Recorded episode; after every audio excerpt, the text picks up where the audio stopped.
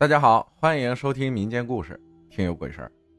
惊魂夜，那是我刚退伍，在部队服役了五年，把人生最美好的时光留在了部队，再也听不见部队的起床号、战友们出早操一二一的番号声。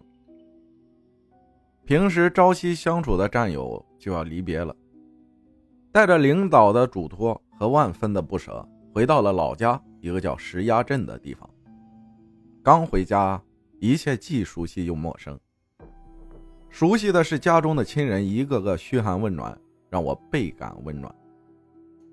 陌生的是和社会已经脱节五年，怎么去开始新的生活？是走出部队回到地方的第一步。我是从农村出来的子弟，当然也很茫然，脑海中还浮现出领导的退伍致辞。战友们，你们在部队服役期满，已经完成了国家赋予你的神圣使命。回到地方上，把部队上的优良作风带到地方上。军人雷厉风行是你们面对社会的制胜法宝。再接再厉，勇挑重担，再创佳绩。晚上和父母亲人在一起吃个晚饭，聊了一些生活中琐碎的事情。因为疲倦，洗漱完毕，准备睡觉。梦中我见到了一个人，熟悉的面孔。印象中我背着背包，穿着军装，戴着军帽。对面他朝我走过来，回来了。嗯，我点点头。我们没有再说多余的话，从我的面前走过去。那晚什么都没有发生，相安无事。第二天我回到了老家，给爷爷奶奶扫墓祭祖。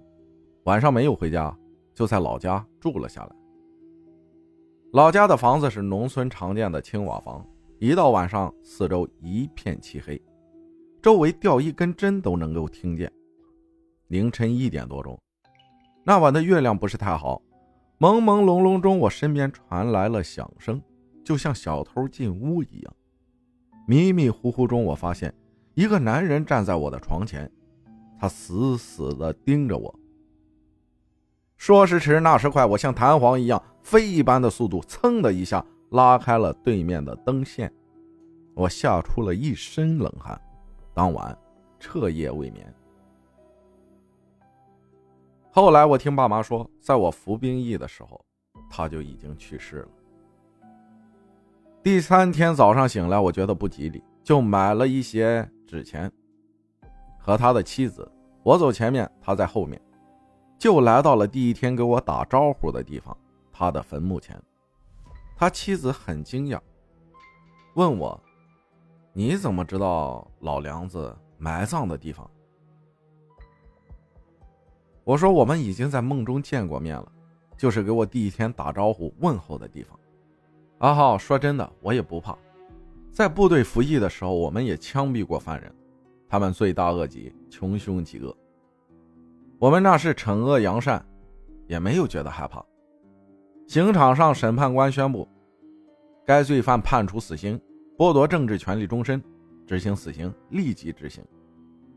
两个搀扶手，两个人提着罪犯的胳膊，死刑犯半跪在地上。法医靠近罪犯的身后，用中指和食指放在心脏的位置，提醒行刑的我们。伴随着清脆的一声枪响，罪犯倒地。一阵阵抽搐，血尽就不再动弹了。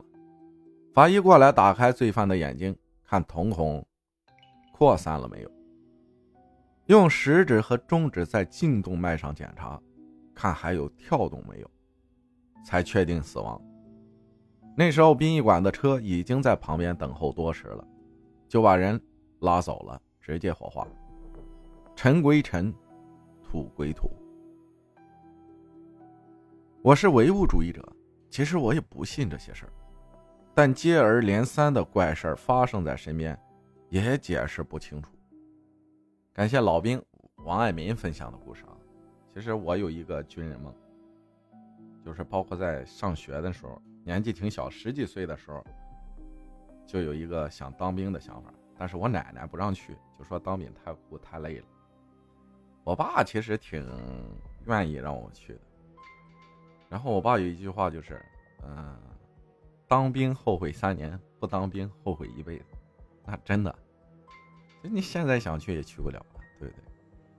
感谢大家的收听，我是阿浩，咱们下期再见。